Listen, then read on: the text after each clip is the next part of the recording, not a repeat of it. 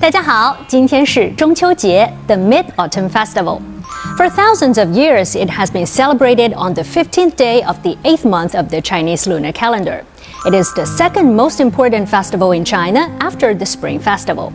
And you may not know that it's also celebrated in other Asian countries like Vietnam, Singapore, and Japan. 中秋节 is a grand time for family reunions. The roundness of the moon, 月圆, represents reunion, to Chinese people. Appreciating the moon is also a tradition as the moon is at its biggest and brightest at this time. So I'm looking forward to pics of the moon appearing in my moments. Be ready to get my likes. Have you had a mooncake today?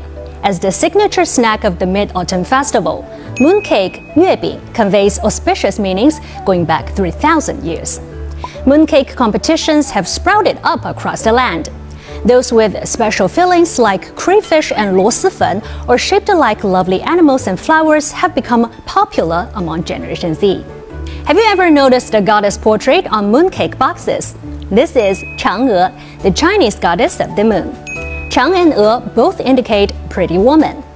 According to a myth, there used to be 10 suns in the sky, so it was extremely hot all the time.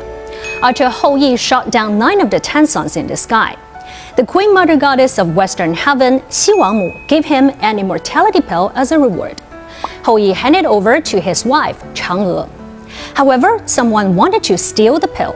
Somehow, Chang'e hastily grabbed it and gulped it down. Then she became immortal and her body began to float upwards, directly to the palace on the moon. Afterwards, the legend goes that whenever the moon is full on Mid Autumn Festival, Chang'e can be seen on the moon. Since the myth Chang'e Benyue is so popular among Chinese, the country's lunar exploration mission is known as the Chang'e Project, Chang'e Gongcheng. Starting back in 2004, a series of robotic missions have been designed and launched to develop a deeper understanding of the lunar surface and eventually establish a lunar research station. Two days after Zhongqiu Qiufen, or the autumn equinox, arrives, On the autumn equinox day, day and night are of equal length. By the way, autumn is the golden season to exercise.